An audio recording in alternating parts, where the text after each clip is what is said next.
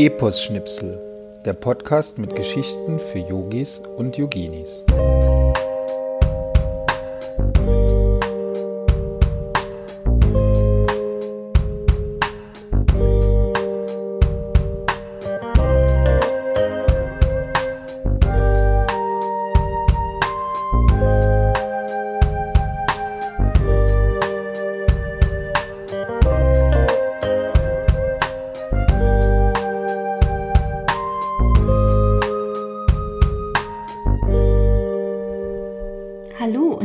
Herzlich willkommen zu Eposchnipsel, dem Podcast mit Geschichten für Yogis und Yoginis. Mein Name ist Anja und ich erzähle euch ja hier alle 14 Tage eine yogische Geschichte in meiner Muttersprache Deutsch. Und da ist es wohl auch keine Überraschung, dass Deutschland das Land ist, aus dem die meisten der Epos-Schnipsel-Zuhörer und Zuhörerinnen kommen. Gleich gefolgt von Österreich auf Platz 2 und dann kommt schon USA. Außerdem wird Epos-Schnipsel gehört in England, Schweiz, Holland, Indien, Spanien, Marokko, Belgien, Frankreich, Mexiko, Bulgarien, Kanada, Türkei und in den Vereinten Arabischen Emiraten. Es freut mich voll. Vielen, vielen lieben Dank für eure Treue. Ich habe aber auch noch eine Frage. Mir ist aufgefallen, dass eine oder einer meiner schnellsten Hörerinnen will heißen, wer zuerst eine neue Folge abruft, aus USA kommt. Wer bist du? Wo kommst du her? Das möchte ich so gerne wissen. Bitte stell dich. Oder ist es lediglich eine VPN-Umleitung und du kommst vielleicht sogar aus meiner Nachbarschaft? Die heutige Geschichte ist wunderschön und sehr eng mit der Yoga-Praxis verknüpft, wenn sie auch streng genommen nicht hinter einer Asana, also einer Yoga-Pose steht, sondern eher hinter einem Mudra, einer symbolischen Geste. Das bekannteste Mudra ist wohl Anjali Mudra oder auch Namaste Mudra genannt, auch wenn es ganz streng genommen winzige Unterschiede gibt. Die Geste, wenn der Yogi oder die Yogini die Handflächen aneinandergelegt, die Hände vor der Brust hält, nennt man Anjali Mudra. Oft wird dieses Mudra zu Beginn oder Ende einer Yogastunde gemacht, meist verbunden mit dem Turnieren von Om oder Namaste. Es könnte dir auch zum Beispiel aus dem Sonnengruß bekannt vorkommen. Diese Geste oder dieses Anjali Mudra ist ein Prüfstein der Yoga-Praxis, weil es so eine potente und mächtige Bedeutung hat. Das schauen wir uns heute doch einmal genauer an. Und wer wäre besser dazu geeignet, uns in eine Geschichte um Mudras zu verwickeln als Vishnu mit seiner erhaltenden Energie, dem wir bereits in Episoden 6 und 7 begegnet sind. Er ist es, der Dharma im Sinne einer gerechten Ordnung bewahrt und die Geschichte seines Reittieres Garuda kennen wir ja auch schon. Wir haben Vishnus Manifestationen als großartige Personae schon kennengelernt. Denkt nur mal an König Rama oder Krishna. Vishnu, also diese göttliche Form der Erhaltung, beobachtet die Menschenerde ganz genau, damit er einschreiten kann, wenn wir Menschen einen Stups in die richtige Richtung brauchen. Immer wenn Vishnu Unruhen erkennt oder allgemeine Unzufriedenheit oder eine besondere Gelegenheit, die dazu dienen könnte, dass sich die Menschheit weiterentwickelt, zeigt sich Vishnu, um uns auszuhelfen. In der heutigen Geschichte hilft Vishnu den Yogis und Yoginis aus. So, dann mach es dir bequem. Hier folgt die Geschichte.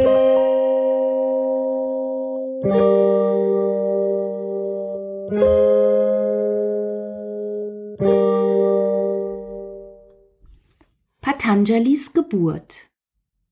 Es geschah vor etwa 2000 Jahren zu einer Zeit, da Uneinigkeit unter den Yoga-Praktizierenden herrschte, als Vishnu zwischen zwei Weltenzeiten dösend auf seiner tausendköpfigen Schlange Ananta Shesha lag. Gemeinsam drifteten sie auf dem unendlichen kosmischen Meer der Möglichkeiten, während Vishnu den Geräuschen der Welten lauschte. Die Stimmen der Menschen auf der Erde erreichten ihn und er hörte von den hitzigen Debatten unter den Yogis und Yoginis. Einige betonten die Bedeutung der Meditation, andere das Meistern komplexer Asanas und wieder andere glaubten, dass das wahre Wesen eines Yogi durch sein Verhalten anderen Menschen gegenüber zum Ausdruck kommt. Es gab auch diejenigen, die glaubten, dass sinnvolle Atemtechniken ausreichen, um Nirvana zu erreichen, während andere daran zweifelten, dass Karma durch gute Taten beeinflusst werden könne. Inmitten all dieser Unstimmigkeiten sehnte sich Vishnu danach, die Yoga-Praktizierenden mit ihren verschiedenen Ansichten und Philosophien zu vereinen. Wäre es nicht wunderbar, wenn ich all diese Yogis und Yogis in einer gemeinsamen Yoga-Praxis vereinen könnte, dachte er. Entschlossen, diese Aufgabe zu erfüllen, beschloss Vishnu, eine Botschaft zu senden. Er wandte sich an seine tausendköpfige Schlange Ananta und sagte Du wirst mir bei dieser großen Herausforderung helfen. Wir werden eine besondere Seele auf die Erde schicken, die die Yogis und Yoginis vereinen wird. Unten auf der Erde lebte eine sanfte und herzensgute Frau namens Lali. Sie sehnte sich nach einem Kind und betete zu Vishnu mit unerschütterlichem Glauben und Hingabe. Jeden Morgen besuchte sie den Tempel, um ihre Opfergaben darzubringen und den Segen von Vishnu zu erbitten. Eines Tages geschah das Wunder. Während Lali tief in ihrem Gebet versunken war, öffnete sich der Himmel und ein außergewöhnliches Baby fiel in ihre betenden Hände. Es war Patanjali, ein Kind mit einem menschlichen Oberkörper und einem schlangenartigen Schwanz. Die Legende besagt, dass Ananta nicht genug Zeit hatte, die Verwandlung von Schlange zu Mensch vollständig abzuschließen, bevor sie als Baby in Lalis Händen landete. Doch Lali ließ sich von dem außergewöhnlichen Aussehen ihres göttlichen Geschenks nicht abschrecken. Sie liebte und pflegte Patanjali bedingungslos, und der schlangenartige Schwanz war für sie nur ein weiterer Beweis seiner wunderbaren Einzigartigkeit. Patanjali wuchs heran und entpuppte sich als außergewöhnlicher Junge mit einem tiefen Verständnis für das Universum und einer besonderen Weisheit, die alle in Staunen versetzte. Er wurde zu einem herausragenden Yogi und beschloss seine Mission zu erfüllen, indem er die vielfältigen Lehren und Ansichten der Yoga-Praktizierenden in einer einzigen Schrift vereinte. Mit großer Hingabe und innerer Erkenntnis schrieb Patanjali die bahnbrechenden Yoga Sutras. Diese zeitlose Schrift fasste die Essenz des Yoga zusammen und bot eine spirituelle Anleitung, die alle Strömungen und Meinungen vereinte.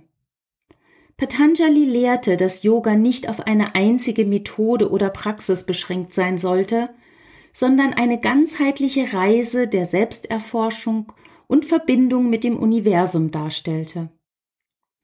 Durch die Yoga Sutras fanden die unterschiedlichen Yoga-Praktizierenden endlich gemeinsamen Boden und erkannten die Einheit, die jenseits ihrer Unterschiede existierte. Die Yoga-Gemeinschaft wurde geeint und erfüllt von tiefer Harmonie und Verbundenheit.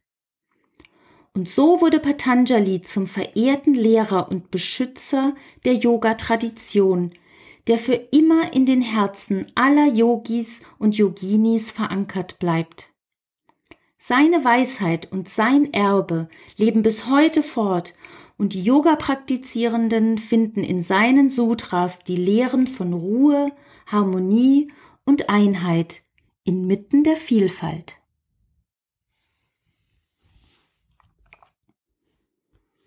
Zuerst möchte ich auf Patanjalis Namen eingehen, wir haben vor der Geschichte ja schon gelernt, dass Anjali die Geste beschreibt, mit der Lali ihre Hände zusammengelegt hatte, als Baby Patanjali darin landete.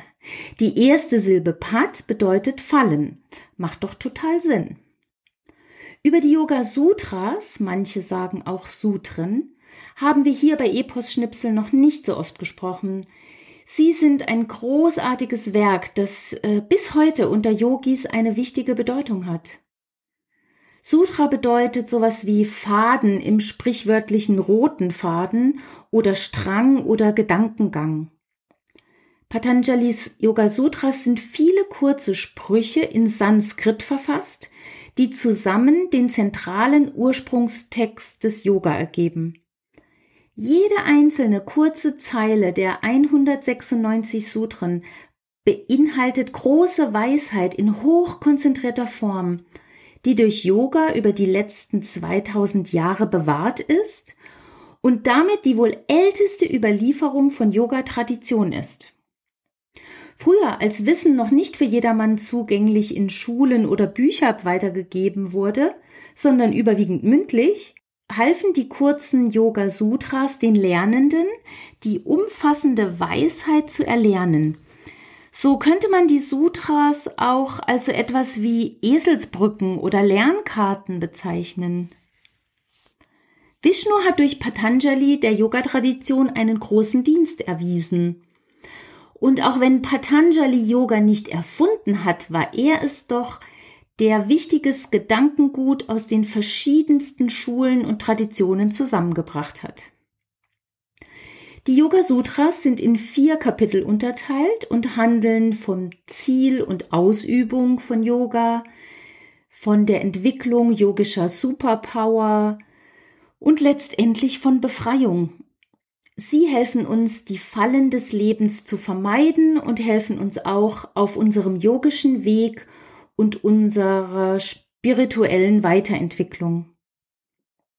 Die allererste Sutra lautet, also Sutra Kapitel 1, Vers 1, Atha Yoga Anushasanam oder Yoga ist jetzt. Man könnte meinen, dass es sich hier um so eine holprige Einleitungsfloskel handelt, also sowas wie nachfolgend eine Erklärung zu Yoga. Tatsächlich kann man aber schon das erste Wort Atta, jetzt, so interpretieren, dass es bedeutet, im Hier und Jetzt zu sein. Und dass auch Yoga im Augenblick ist. Ein starker Hinweis auf die Achtsamkeit, die wir nicht nur bei der Yoga-Mattenpraxis anwenden wollten und sollten. Eine weitere Interpretation könnte sein, dass wir verstehen sollen, dass Yoga immer ist, jederzeit und auch immer und jederzeit für uns da ist und praktiziert werden kann, in jedem Augenblick unseres Daseins.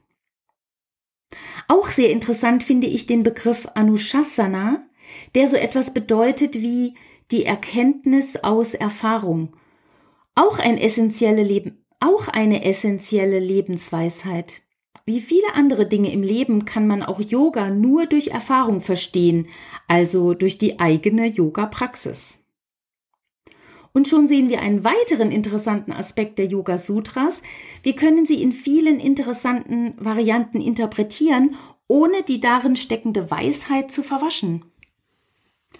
Wenn du also das nächste Mal in der Yoga-Praxis die Hände vor der Brust zusammenlegst und dann spürst du vielleicht die potente, mächtige Bedeutung von Anjali Mudra, jetzt, wo du die Geschichte von Patanjalis Geburt kennst.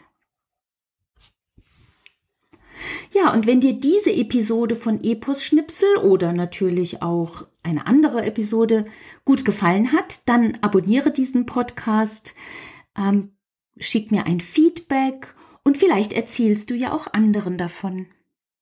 Na dann, bis zum nächsten Epos-Schnipsel.